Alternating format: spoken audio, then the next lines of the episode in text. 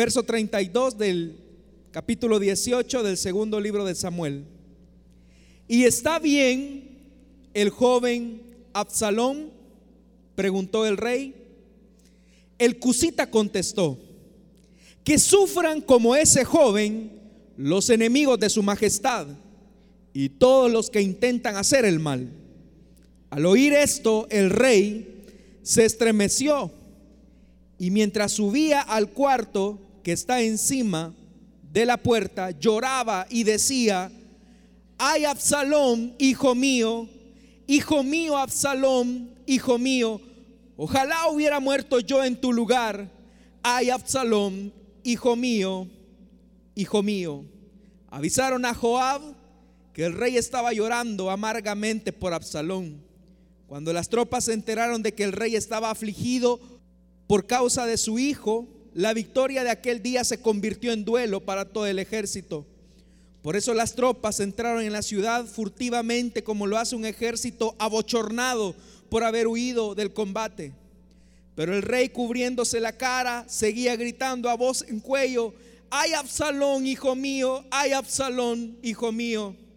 Entonces Joab fue a donde estaba el rey y le dijo, hoy su majestad ha llenado de vergüenza a todos sus siervos que le salvaron la vida y la de sus hijos e hijas y esposas y concubinas. Usted ama a, quien, a quienes le odian y odia a los que lo aman.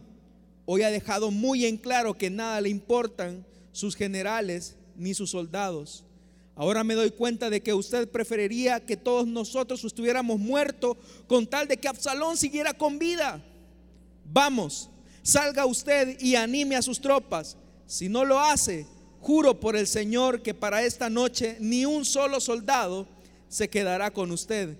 Y eso sería peor que todas las calamidades que su majestad ha sufrido desde su juventud hasta ahora. Una de las características más geniales del ser humano es la creatividad.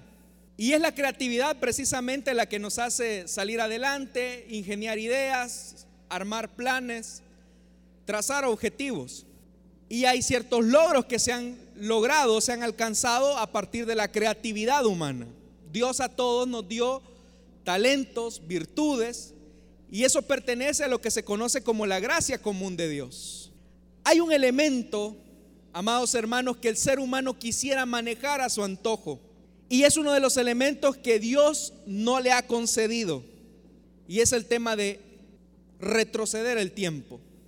Los seres humanos quisieran, por ejemplo, tener una máquina del tiempo para retroceder y a lo mejor hacer reparaciones en su vida que le darían quizás otra orientación a su futuro. Y es porque a lo mejor en ese pasado hay ciertas circunstancias o ciertas situaciones que marcaron de manera significativa nuestras vidas. Por ejemplo, alguien quisiera retroceder su tiempo y decir, hubiera preferido estudiar, mejor no me hubiera dedicado a vagar, hubiera hecho mejor las cosas. Pero el tiempo no se puede retroceder. Alguien hubiera dicho, si tal vez hubiera tomado esta decisión, ahorita no estaría en este nivel de mi vida. Y si hubiese tomado aquella decisión, a lo mejor mi vida sería distinta. Pero el tiempo no se puede retroceder. Es uno de los elementos, hermanos, que, que Dios en su sola soberanía dictamina ejecuta y que no está bajo la jurisdicción de ningún hombre. Por eso es que los escritores sagrados dicen, siempre que ustedes vayan a tomar una decisión, coloquen a Dios como el centro de esa decisión. Nunca digan, haremos tal cosa, emprenderemos tal proyecto, siempre digan, si el Señor lo permite. Y eso es lo que el creyente hace. Pero ahora, mis amados hermanos, el tiempo también nos pasa factura. Si nosotros no tomamos decisiones sabias en el momento preciso, aún una buena decisión tomada, tomada demasiado tarde es una mala decisión. Y el texto que hemos leído esta tarde nos ubica en un momento en el que David quisiera retroceder el tiempo con uno de sus hijos. Porque ese hijo básicamente va a representar la tristeza de no haber tomado sabias decisiones con la familia cuando hubo la necesidad de tomar decisiones concretas, oportunas. Para muchos la historia del rey David es bastante conocida, pero tratemos de encontrar en el pasado de David el porqué de esta queja, que suena muy muy fuerte, muy contundente, muy hiriente, cuando dice, ay Absalón, hijo mío. Ubíquense por un momento, mis amados hermanos, en el dolor de un padre que ha visto ver a su niño y ahora le están dando la noticia que su hijo ahora ha muerto. Oiga, lo natural de la vida es que sean los hijos los que entierren a sus padres. Ese es el orden lógico que la vida sigue en su curso. Pero parece ser que a David algo en su vida, algo en su destino le, hizo pasar una, una jugarreta aparentemente. Y alguien podría decir, qué dolor la del rey, que ahora está atravesando un momento difícil.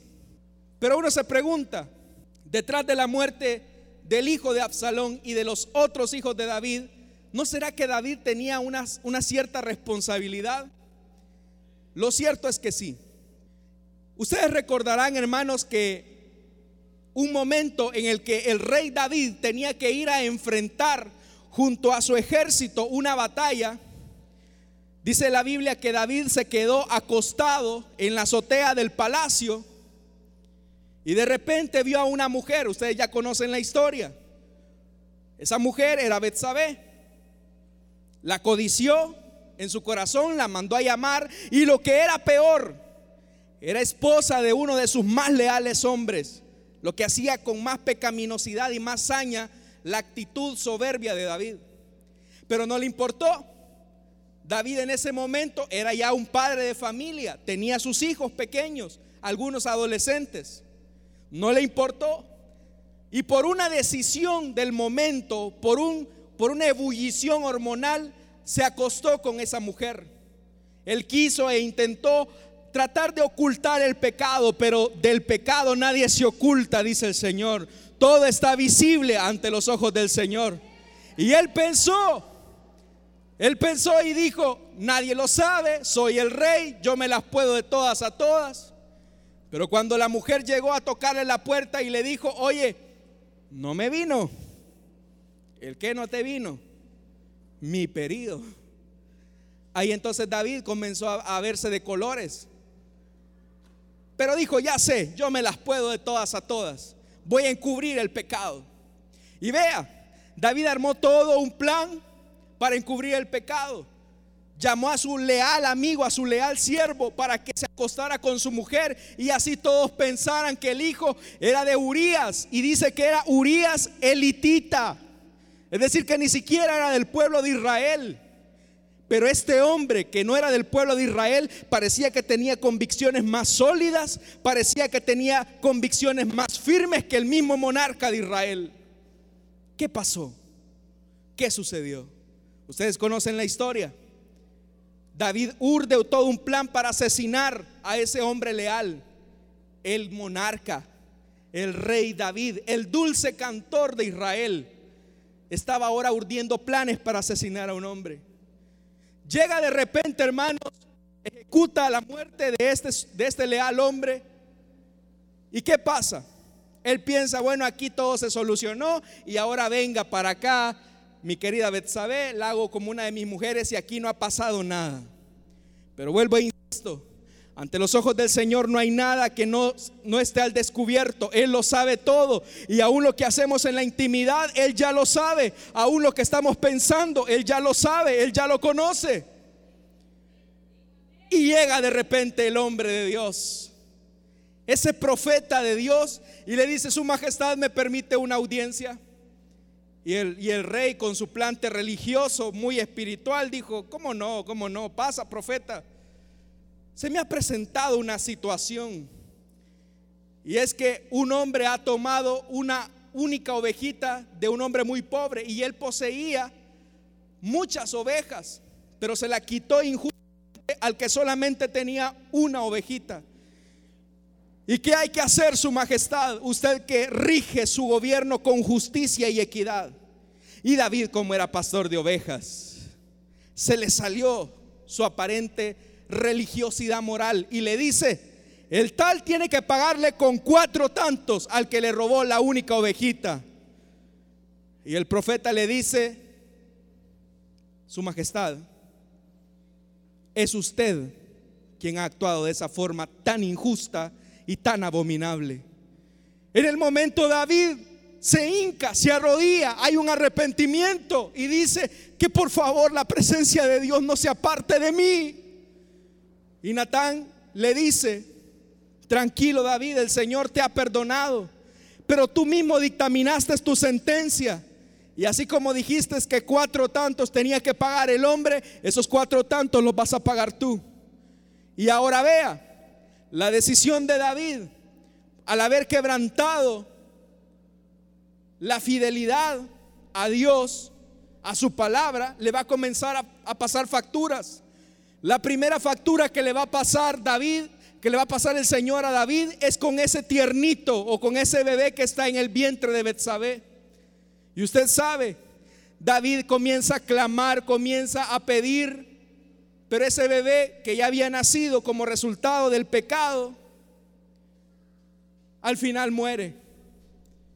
Y David se siente mal. Es la primera pérdida de sus hijos. Pero oiga, amado hermano, oigan hombres de hogar esta tarde, mujeres de hogar. Pero ¿qué ocurre? Viene David y con el dolor de su alma entiende que Dios le está pasando la factura. Él sabe qué es lo que, lo que está detrás de todos esos sucesos familiares. Luego viene un segundo suceso y vea, el segundo suceso, como David tenía una vida desenfrenada, él podría ser el dulce cantor de Israel, pero David tenía una vida desenfrenada, tenía muchas mujeres, tenía muchas concubinas. Y uno de sus hijos se enamora de una de sus media hermanas, Amnón y Tamar. Pero viene Amnón y dice, yo estoy enamorada, esta es mi media hermana y esta es una relación ilícita que Dios no aprueba. Pero por ahí llegó una, una, voz extraña y le comenzó a decir, mira, si te querés acostar con tu media hermana, hacete el, el enfermo. Y urdí un plan para que tu media hermana llegue a la casa, te atienda y ahí tú la puedas seducir y acostarte con ella. Y efectivamente ejecuta el plan, hace lo que esa mala amistad le dice y en una tarde se hace pasar el enfermo, él manda a decirle al rey, papá, puedes mandar a mi media hermana para que me atienda. Y el rey gustosamente le dice, sí, que vaya. Pero vean, David a todo esto es un padre irresponsable, infiel, que no obedece a Dios. Y la factura le va a seguir pasando a la vida de David. Y note, Llega la media hermana, hace lo que la comida, se la prepara y le dice, "Ya está la comida." Y este medio hermano le dice a todos sus sirvientes, "Salgan de aquí. Quiero que mi hermanita me dé comer en la boca." Y automáticamente cuando ya la hermanita le quería dar en la boca, Amnón la toma por la fuerza y la viola. Ustedes conocen la historia. La mujer sale decepcionada, sale deprimida, dice que tenía una túnica que solo ocupaban las princesas de Israel y dice que se la rasga, se, tira ceniza encima de su cabeza en señal de duelo, en señal de que su honor había sido quebrantado. Y aquí comienza lo bueno. En la calle se le encuentra su, su hermano Absalón, este sí era hermano de Tamar, y le dice, ¿qué te pasó? Y le cuenta todo lo que ha ocurrido. Mi hermano abusó de mí. Y oigan, hermanos, cuando David se da cuenta de lo que ha pasado en su familia, el caso de incesto que ha pasado su familia, la Biblia dice que David se enfureció mucho. Ajá. ¿Y después qué pasó? Nada. ¿Qué hizo David? Nada. Solo se enojó con su hijo. Y esa falta de justicia en la casa le generó resentimiento a Absalón.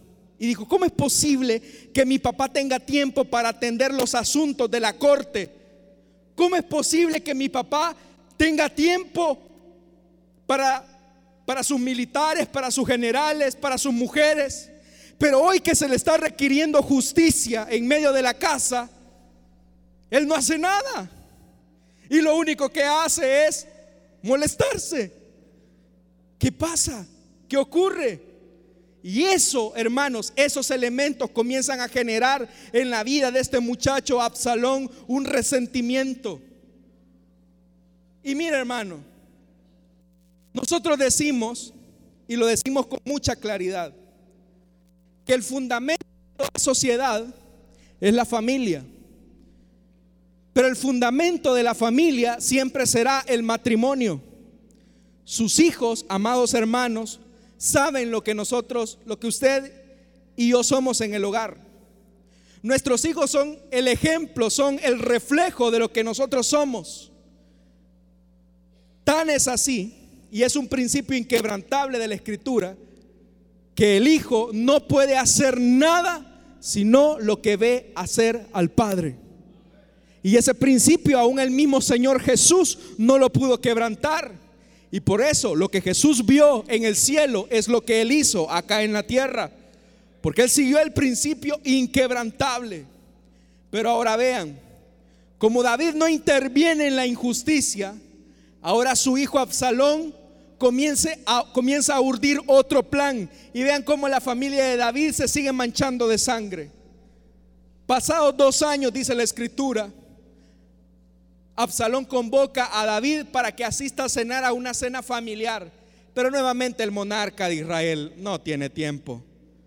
No tengo tiempo, querido hijo, tengo asuntos que atender aquí en, en la nación. O sea, tengo necesidad de diseñar los planes militares y estratégicos para todo Israel. No tengo tiempo de ir a almorzar. Y nuevamente el resentimiento del hijo sigue alimentándose. Ok, le dice. Y aquí Absalón urde el plan nuevamente. Hoy sí me las desquito. Entonces envía a todos mis hermanos que vengan a comer conmigo. Y nuevamente David le dice, ¿para qué te vas a generar cargas, hombre? Eso de mantener tiempo en familia, eso de ir a comer, no, eso no es tan espiritual. ¿Para qué lo vas a hacer? Pero le insistió tanto, dice el texto, que al final David decide enviar a todos sus hijos. Pero Absalón ya le había dado unas órdenes a sus sirvientes y les había dicho, oigan, cuando ya tengamos a mi medio hermano Amnón, el violador, bien borracho, bien bolo, a buen salvadoreño, ahí le vamos a dar nosotros en la nuca, lo vamos a matar. Porque no es, no es posible que en la casa de mi padre no se haya hecho justicia. Y Absalón se toma la justicia por sus propias manos. ¿Y qué ocurrió? Efectivamente, se da la, comida. Amnón se pone ebrio. Vean la calidad de hijo del rey David, un, un borracho. Y no es verdad, hermanos, y no se ha popularizado, por ejemplo, ese dicho, los hijos de los creyentes son los peores. Y David estaba reflejando en su casa que tenía borrachos, tenía incestuosos, tenía asesinos. ¿Pero por qué? porque la conducta de David se había replicado en sus hijos. ¿Y qué ocurrió? Que estando después de la comida, Abnón estaba ya ebrio, los sirvientes de Absalón lo matan. Y dice la Biblia que los demás hijos de David salen en desbandada hacia su casa. Y eso lo escucha David. Oiga, su majestad, se rumora que en la casa de su hijo Absalón todos sus hijos han muerto, han perecido. Y David se siente mal, se siente acongojado, pero vea, vea cómo trabaja de fino el diablo.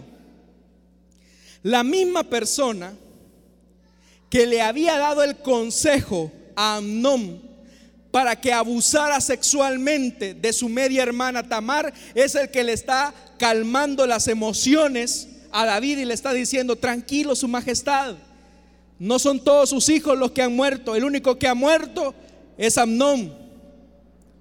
Y efectivamente, cuando llegan los hijos llorando, le dice, papá, no lo pudimos creer. Los sirvientes de Absalón se ensañaron contra, contra nuestro hermano Amnón y Absalón huyó. Y dice la Biblia nuevamente que David lo único que hizo fue llorar. Ya encontramos a un David que lo primero, ante una situación de pecado, trató de ocultar su mala conducta. En, una segunda, en un segundo escenario se le pide a David que intervenga en justicia y lo único que hace es molestarse. Y ante un asesinato en medio de su misma familia, nuevamente aflorecen las emociones de David junto a sus hijos y lo único que hacen es llorar. Pero ahí no termina la historia. De repente, por la intervención de los allegados a David, le dicen, hemos notado, Su Majestad, que usted tiene resentimiento contra su propio hijo. ¿Por qué no mejor lo manda a llamar? Tratemos de conciliar las cosas. Y David accede.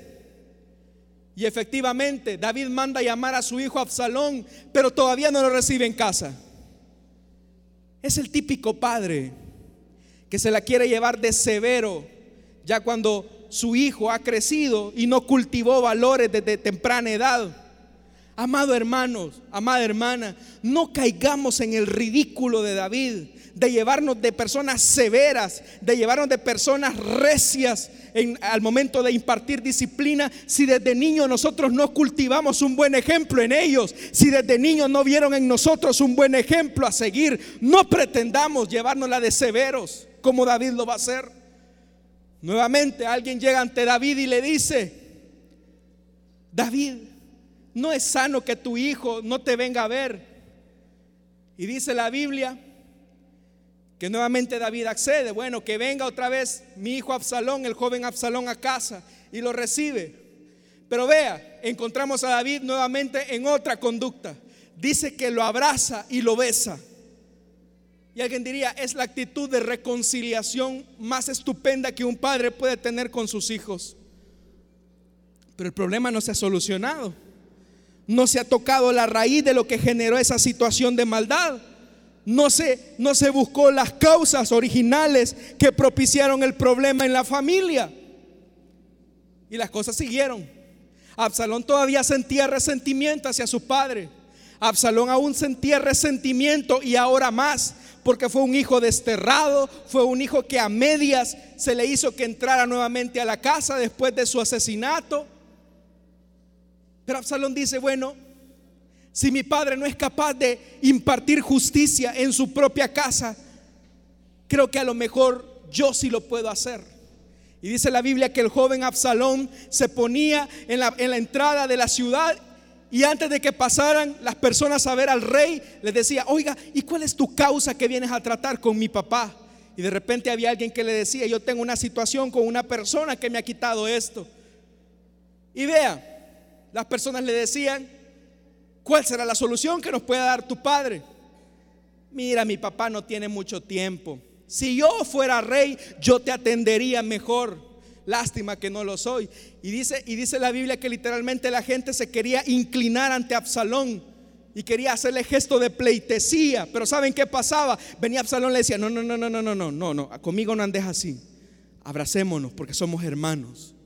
Y eso a la gente le llenaba y decía, este joven Absalón de veras que podría ser un buen rey en vez de su padre David. Y así Absalón hacía eso día y noche, día y noche, hasta que llegó un momento en que urdió un plan y dijo, este es el momento para aprovechar la coyuntura y hacerme del poder, porque mi papá no fue capaz de hacer justicia en su propia casa. ¿Y qué hizo Absalón? Urde todo un plan de sabotaje, de, golpe de estado. Y vean, Absalón llega ante el rey y le dice, papá, necesito ir a Hebrón. Y recuerden que Hebrón había sido el, el, primer lugar donde David había reinado. Y necesito irle a ofrecer sacrificios al Señor. Y a David le pareció bien. Sí, hijo, me alegra que andes en las cosas de Dios. Andale, dijo. Mas no sabía que su propio hijo le estaba urdiendo una trampa para darle en la nuca, para darle golpe de estado. Pero ¿qué está pasando ahí en Absalón? Lo que Absalón está replicando es la hipocresía religiosa también de su papá. Porque lo que él estaba haciendo no era ir a ofrecer sacrificios a Hebrón. Lo que él quería hacer era desquitarse literalmente de su papá, quitarlo del camino. ¿Y cuántas personas, hermanos, nuestros hijos también han visto en nosotros una hipocresía religiosa? ¿Cuántos de nuestros hijos, de nuestros familiares más cercanos han aprendido de nosotros una hipocresía barata y religiosa que nada tiene que ver con el Evangelio? Los hijos lo saben. Cuando yo noto a hijos, adolescentes, jóvenes, que no quieren venir a la iglesia y que desde pequeños los trajeron a la iglesia, uno se pregunta, ¿por qué no quieren venir? Y uno alcanza a ver únicamente lo que está afuera y uno dice, si ha tenido un padre que diácono, ya años tiene este hermano de ser diácono, su, eh, su, mamá ha sido una diaconisa, una buena supervisora, y por qué este hijo no quiere saber nada de la iglesia. Entonces las excusas baratas. Es que en la iglesia no atienden bien a los jóvenes, es que en la iglesia no les dan seguimiento, es que en la iglesia no se les da tiempo a ellos. No, hermano, no es eso. Lo que pasa es que ha visto su conducta que es incoherente ante Dios. ¿Cómo es posible? Podría decir alguien que mi papá esté hablando del poder redentor del Evangelio que cambia y transforma las vidas cuando yo le he visto mensajes de texto de otra mujer. ¿Cómo es posible? Y ellos ven esas incoherencias. Y por más que usted le ponga códigos a su teléfono, hermano, ya su hijo ya sabe lo que tiene. O hermana. Sus hijos no ven bien que de repente está llegando un hermano a la casa suya cuando no está su esposo. Y ellos lo ven. Y ellos no se tragan el cuento de que solo porque es hermano de la iglesia.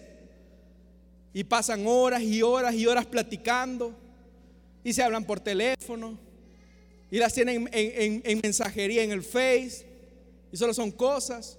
Sus hijos lo ven. Entonces, ¿qué ocurre? Ellos no van a atentar, no les va a parecer la hipocresía religiosa. Es que a nadie le gusta, a nadie le agrada, a nadie le simpatiza que le estén diciendo las cosas. Vive en santidad, vive en integridad.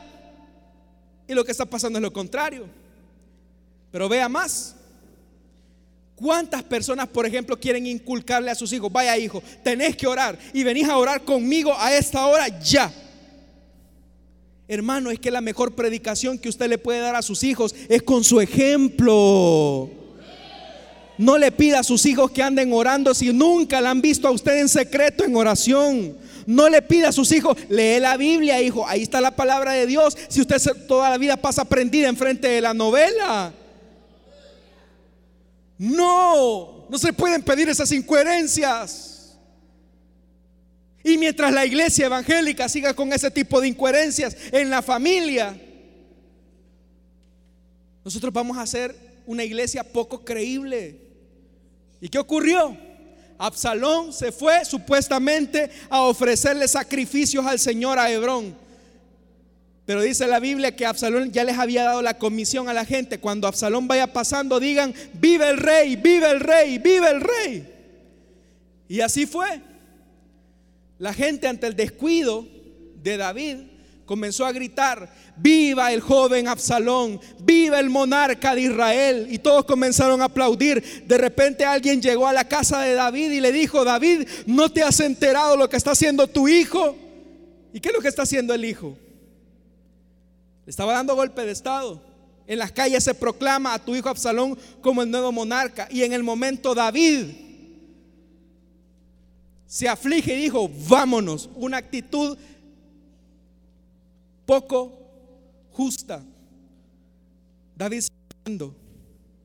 Eso es mentira del diablo, mis amados hermanos. Que los padres son los últimos en darse cuenta de las cosas. No debe ser así. No puede ni debe ser así.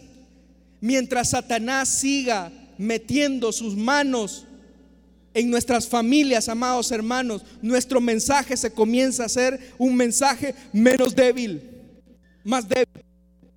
¿Y qué ocurrió? Como Absalón improvisado toma las riendas del poder, su monarquía no duró mucho tiempo se rodeó de ciertos consejeros. Uno de esos consejeros era llegado a David y otro era llegado a Absalón. Al final los dos concluyen, o uno de ellos concluye, que lo más correcto es llevar a todo el ejército e ir a atacar a David. Pero lo hacen desorganizadamente, no tienen la estrategia. ¿Y qué ocurre? Los, los ejércitos de Absalón con el ejército aminorado de David se enfrentan. Al final David se preocupa y dice, le voy a pedir una sola cosa. David ya tenía dividida su casa, tenía dividida la sociedad de Israel y ahora también tenía dividido literalmente a su gente. Y ahora hermano contra hermano del mismo pueblo se iban a ir a la batalla. Es decir, que si nosotros quisiéramos hacer un examen de lo que está pasando actualmente en nuestra sociedad salvadoreña, es solamente la evidencia de lo que ha pasado por décadas en nuestras familias. Ausencia de padres responsables, de padres que den la cara por sus hijos, por sus esposas. Y también de aquellos que aunque digan, mire hermano, pero a mis hijos no les falta nada, yo les proveo de casa, les proveo educación, les proveo de ropa, pero si usted nunca le dedicó un tiempo a su hijo, usted no ha sido un buen padre. Y ese fue el problema de David. Ahora vea más. David les dice a sus generales, por favor, si ustedes encuentran al joven Absalón, no lo vayan a matar. Esa fue la orden que dio David. Pero al momento de que se da la batalla y que Absalón ve que ya su causa está arruinada literalmente, él toma su, su caballo sale cabalgando. Como dice la Biblia que Absalón tenía un cabello muy hermoso, muy espeso. En unas enramadas que habían ahí, se le cruzan con sus cabellos las ramas y el caballo sale corriendo y Absalón queda guindado. Y dice que alguien lo ve y le va, y le va a avisar a Joab, el general de David, y le dice, general, allá está el joven Absalón, está enredado entre su cabello y las ramas que se encontró por el camino. Y Joab se molesta, ¿y ya lo mataste? No le dijo.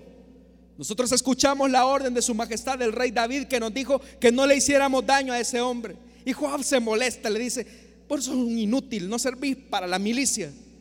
Y Joab va y toma tres flechas y literalmente se las encrusta en el corazón al joven Absalón, desobedeciendo obviamente la orden y la instrucción que, su, que, el monarca le había dado, que era que no le hicieran daño a Absalón. Y es ahí donde nos encontramos en ese texto que hemos leído esta tarde, en el versículo 32, cuando ya se da el desorden militar. Oiga, mire, David ya había ganado la guerra. David podía regresar libremente al, palacio. David podía regresar nuevamente a Jerusalén en victoria. Y ya va a ver. Versículo 32. La primera pregunta que hace David no es, ¿ganamos la batalla? No. La primera pregunta que hace David al ver a su gente es, ¿y está bien el joven Absalón? Preguntó el rey. ¿Está bien? ¿Está bien? Porque David hasta ahora le está prestando interés a un hijo al cual no le supo hacer justicia en su momento. Porque en los momentos más críticos aparece David aparentemente preocupándose por sus hijos cuando de niño nunca le dedicó tiempo? ¿Por qué? Por su incoherencia, por su falta de integridad. Pero vea lo que dice el versículo número, la parte final del versículo 32. El Cusita contestó, Su Majestad, le traigo una buena noticia. ¿Y cuál es? Que sufran como ese joven los enemigos de su majestad y todos los que intentan hacerle mal. Y vea, verso 33, al oír esto, el rey se estremeció y mientras subía al cuarto que está encima de la puerta, lloraba. Vemos a un David tocado nuevamente, lloraba y decía, Ay, Absalón, hijo mío, hijo mío, Absalón, hijo mío, ojalá hubiera muerto yo en tu lugar. ay, hijo mío, Absalón, ¿para qué David está llorando ahorita? Porque está llorando ahorita frente al cadáver de tu hijo cuando tú tuviste el tiempo de corregirlo, de disciplinarlo, de estar con él. Imagínese por un momento cuáles eran las escenas que se le cruzaban al monarca David cuando le dieron esta noticia. A lo mejor una de las imágenes que a David se le venían a su mente en el momento en el que le dan la noticia es cuando David tuvo ese bebé entre sus brazos. A lo mejor, a lo mejor a David le venían a la mente todos aquellos cumpleaños a los que él no pudo asistir porque estaba ocupado atendiendo los asuntos del Estado. No existe máquina del tiempo. Lamentarnos por lo que no hicimos es simplemente una muestra muchas veces de nuestra soberbia de no reconocer que hicimos mal las cosas. De nada sirve, mis amados hermanos y hermanas, que sigamos el modelo de David. Que somos buenos en el trabajo, dan buenas referencias de nosotros en la comunidad. Los hermanos dan buen testimonio acerca de nosotros al momento de llenar una boleta de solicitud para servicio en la iglesia. Si nuestros hijos y nuestra familia todavía no han visto un cambio radical en nosotros, mis amados, les quiero compartir algo. Yo nací en un hogar de padres cristianos. De hecho que yo allá en el IM central, desde sala cuna me llevaron a la iglesia. Por alguna razón, hoy yo ya sé cuál es, a la edad de cinco años mis papás deciden divorciarse. Todavía recuerdo cuando pasé en la, oficina de la psicóloga del juzgado de familia.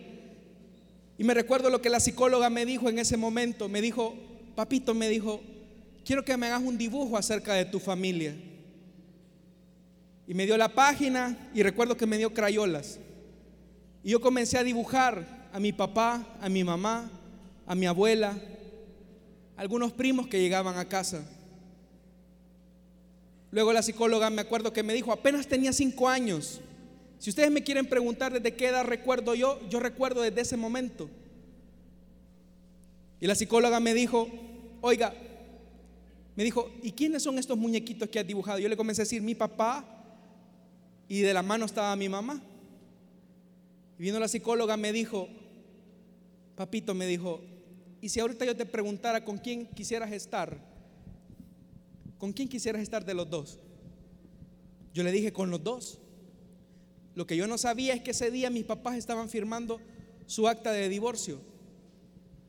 No, hijo, me decía, pero ¿con quién quisieras estar de todo este dibujo? ¿Quisieras estar con tu papá o con tu mamá? Yo me recuerdo que solo me le quedé viendo y, comencé a llorar. Yo no sabía qué estaba pasando. Sí sabía que mamá tenía ratos de no estar en la casa con papá. Y le dije, pues yo, me, yo creo que con mi papá, porque con mi papá he estado. Vaya, hijo, está bien. Luego me llevaron a otra oficina y ahí estaba ya mi papá y mi mamá y, y enfrente estaba la jueza. Mi mamá estaba llorando, mi papá también. Es que un divorcio, aunque ustedes quieran, o aunque las personas quieran argumentar que es la salida más fácil, no lo es. Y vea, yo solo escuché que la jueza comenzó a decir, bueno, la custodia le va a quedar al señor fulano de tal, que era mi papá, y el niño tendrá que ir a visitar a su mamá tales y tales días. En el momento, mis amados hermanos, mi mamá se suelta a llorar, yo me suelto a llorar, y ahí entonces yo entendí que aquel dibujo que había plasmado en una página no iba a ser posible nunca más. Hubo un tiempo en que mi papá se dejó de congregar. Yo no asistí a la iglesia. Comencé a crear cierto, cierta molestia por la situación. Pero no fue hasta que un, un día una persona, cuando a la edad de nueve años, dijo, ¿quieres ir conmigo a la iglesia? Yo le dije que sí. Y él me llevaba a la iglesia, era una persona adulta. Y me llevaba a la iglesia. Y a mí me gustaba la iglesia. Y fue así como un 3 de enero del año de 1999, el Señor me llamó a su evangelio. Y todas aquellas heridas que yo pude haber sentido, el Señor las sanó ese día. Ahora vea.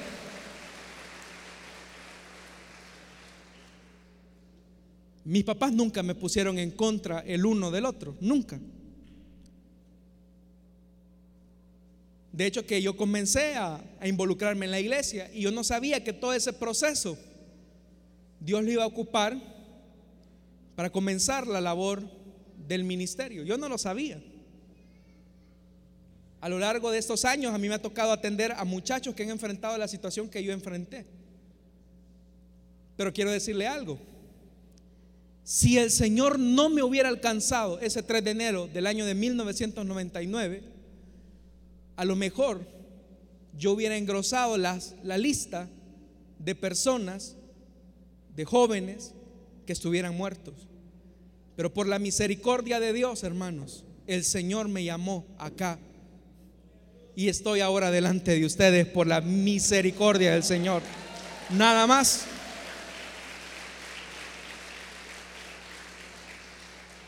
Yo me llevo bien con mis papás. Tengo dos mamás, una adoptiva y una biológica, y a las dos las amo por igual. Pero ¿quién hace eso? Solo el Señor. Pero oiga, hermano, no hay máquina del tiempo que pueda retroceder y que yo pueda evitar que no haya un divorcio en mi casa. Yo no lo puedo hacer. Pero hoy, si usted está escuchando esta palabra, y a lo mejor hay matrimonios que están atravesando situaciones difíciles, hermano y hermana, escuche bien. Piense en el daño colateral que le puede estar ocasionando a sus hijos, la mala actitud que puede tener con su, con su cónyuge. Por eso es que la Biblia aquí está diciendo claramente. Y vean, versículo 1 del capítulo 19, avisaron a Joab que el rey estaba llorando amargamente por Absalón. Estaba llorando. Versículo 2, cuando las tropas entraron, se enteraron de que el rey estaba afligido por causa de su hijo. Esta fue la victoria más amarga para David. La victoria de aquel día se convirtió en duelo para todo el ejército. Lo que debió haber sido una fiesta, lo que debió haber sido motivo de regocijo, se estaba convirtiendo en el día más amargo para David. Es que, oiga, la lógica nos dice que son los hijos los que enterrarán finalmente a sus padres y no a la inversa.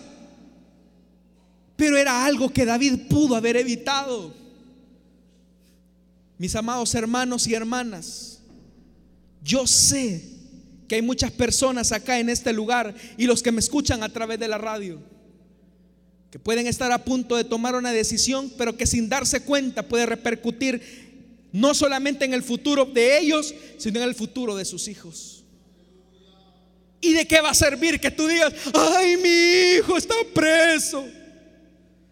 ¿Y de qué va a servir que tú digas, ay, mi hija salió embarazada?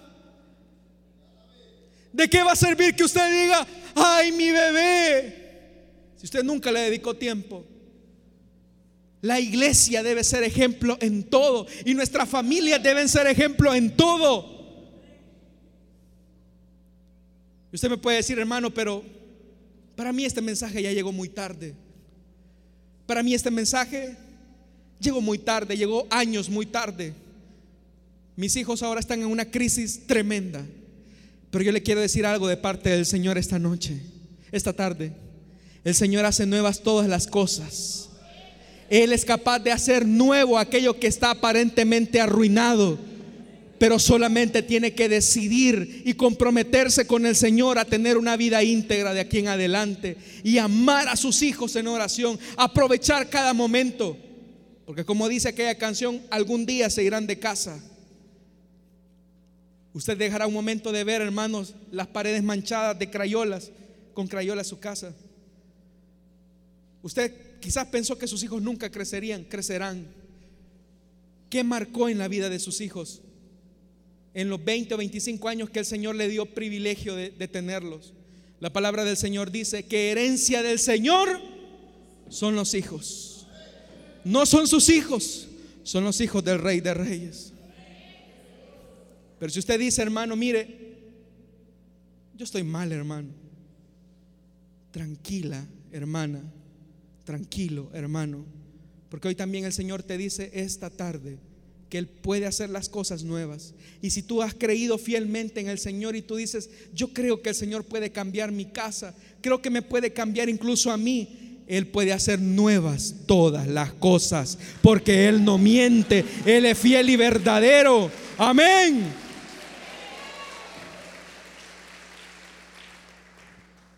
Y vea, versículo 4, vean a un rey David que el sabor amargo de la victoria se había convertido en luto. Verso 4, pero el rey cubriéndose la cara seguía gritando a voz en cuello, ay Absalón, hijo mío, ay Absalón, hijo mío, hijo mío.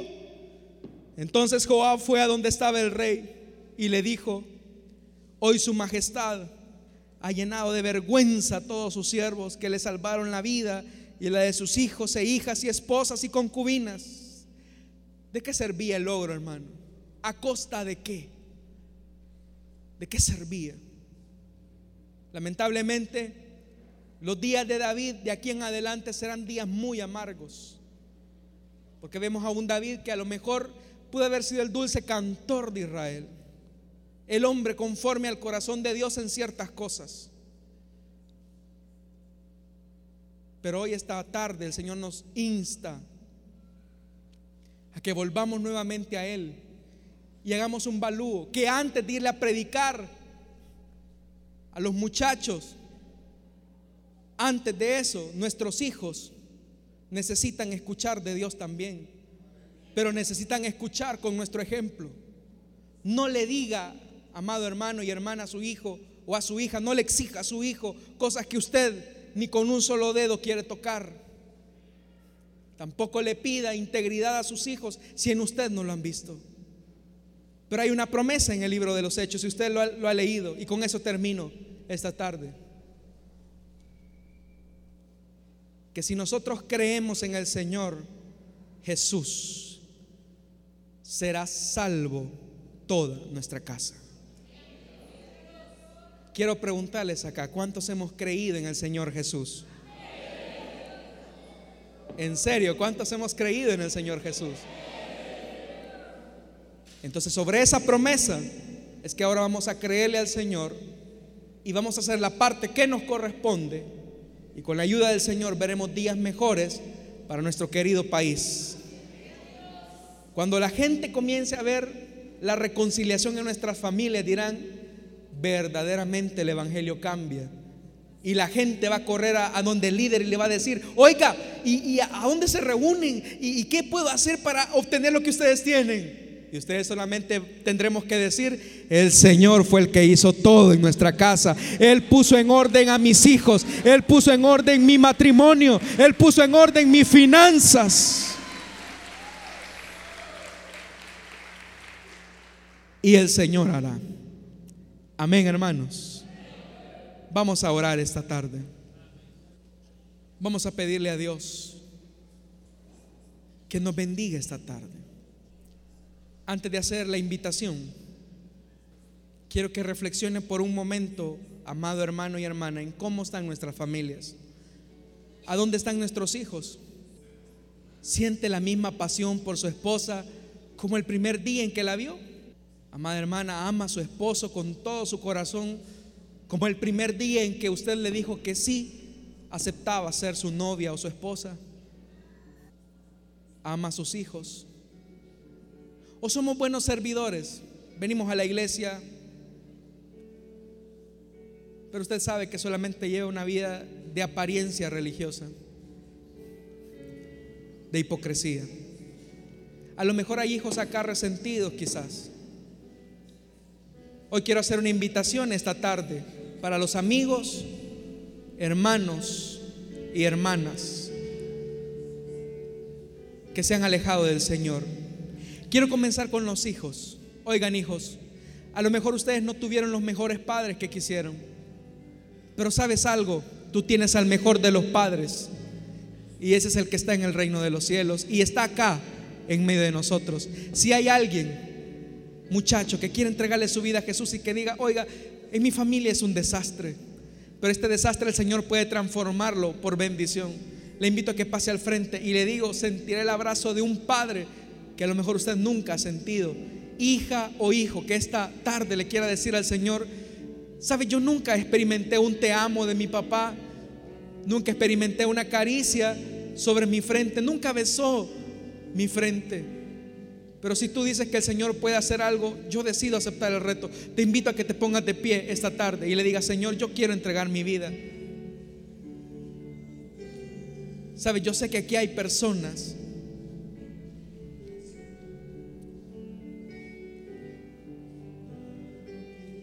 Señor, yo te pido que toques los corazones porque hay muchas vidas acá que están necesitadas de tu perdón. La siguiente invitación va para todos aquellos que a lo mejor como padres no han desempeñado una buena labor. Esta tarde le pueden decir al Señor, Señor, yo quiero entregar mi vida, mi familia. Tú eres el alfarero, eres capaz de hacer las cosas nuevas. Te invito a que pongas, que te pongas de pie. Oye, tu familia no puede seguir en la condición en la que se encuentra. Necesitamos que la salvación de Dios llegue a tu casa.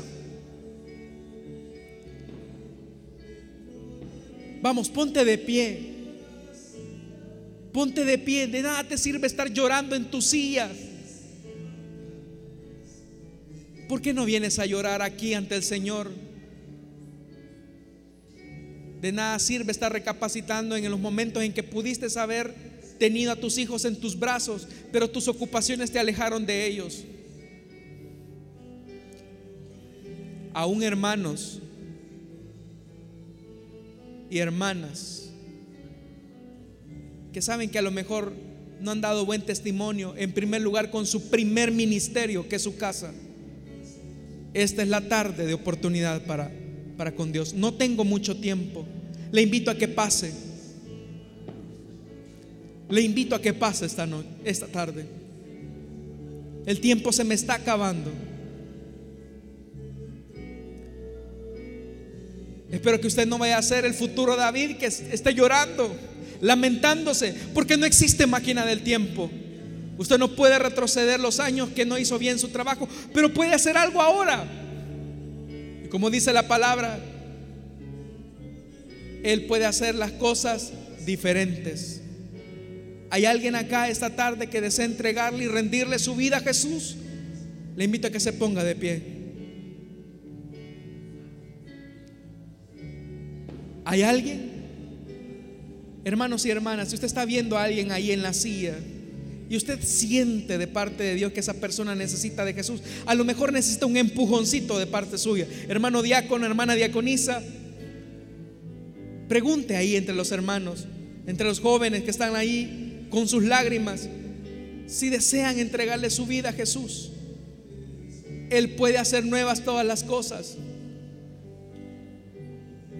Él puede hacer nuevas todas las cosas. ¿Desea entregarle su vida a Jesús esta tarde? Vamos hermanos, este es el momento muchacho.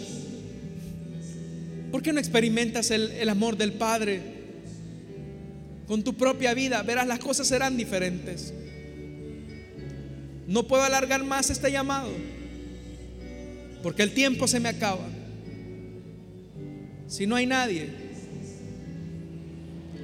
quiero hacer una oración por la iglesia. Y si en lo que estamos orando hay alguien que necesita pasar aquí al frente, puede hacerlo. Amados hermanos, no podemos hablar de reconciliación con Dios y los hombres si primero nosotros no hemos sido reconciliados con nuestras familias Les invito a que se pongan de pie, vamos a orar. Padres e hijos, esposas y esposos, pónganse de pie. Quiero que oremos por sus familias. El objetivo principal de Satanás es destruir sus casas, es destruir sus hogares. Satanás desea la muerte de sus hijos, hermanos. Satanás desea la muerte de sus hijas en todo lo que eso significa. Hoy usted puede crear una barrera alrededor de sus hijos. Y la mejor barrera es colocar a Dios siempre en el centro de su familia. Le pido ahora a la iglesia que se comprometa delante de Dios a asumir su papel como sacerdote de la casa. Esposos, ustedes son los sacerdotes de casa, son la cabeza de la casa, pero eso sí, una cabeza protege al cuerpo. Una cabeza protege al cuerpo. No la golpea, no la maltrata, no la insulta. Tiene que cuidar de su casa. Son su tesoro. Oremos esta tarde, Padre que estás en los cielos. Te damos las gracias, Señor, por esta oportunidad que tú nos concedes. Señor, te agradezco por estas familias que están acá en medio de nosotros, por estas familias que ahora constituyen tu preciado tesoro, porque ofrendaste lo que más tenías a tu Hijo Jesucristo. Yo te pido en esta hora, Señor, por las familias, los padres de familia, los sacerdotes de casa, para que como cabezas de hogar protejan a sus esposas, protejan a sus hijos, les hablen de la palabra con su vida, con su ejemplo, con su testimonio, en su trato con su esposa. Te pido por las esposas, madres de familia, ayúdales a ser complemento de sus cónyuges. Aún aquellas madres, Señor, que ocupan doble papel de padre y madre, porque un hombre irresponsable yo te pido que les des una nueva fortaleza, las vigorices con tu presencia y les des fuerza para sacar adelante a sus hijos. Si mujeres que estuvieron solas sacaron adelante la vida de sus hijos, yo te pido que ahora estas mujeres valientes que han asumido el rol de ser padre y madre, aún de aquellas abuelas que han asumido ese rol, te pido también que tú los bendigas. Como iglesia, Señor, queremos ser una iglesia visionaria que alcance al perdido, pero en primer lugar a los nuestros, a los de casa, nuestros hijos, nuestras hijas, nuestras esposas, nuestros esposos, aquellos que están pidiendo por sus esposos inconversos. Te pido en el nombre de Jesús, Señor, que tú concedas esa petición a través del ejemplo que puedan estar modelando. En el nombre poderoso de tu Hijo amado Jesucristo. Ayúdanos como hijos a honrar a nuestros padres en obediencia, en respeto, en amor, en integridad. Bendice a nuestros padres, Señor. A lo mejor no han sido los mejores, pero tú nos mandas en tu palabra a honrarles y haz que nuestro futuro, nuestra vejez, no sea de lamentos como la de David, sino que sea de bonanza, de tranquilidad. Gracias Señor. Amén.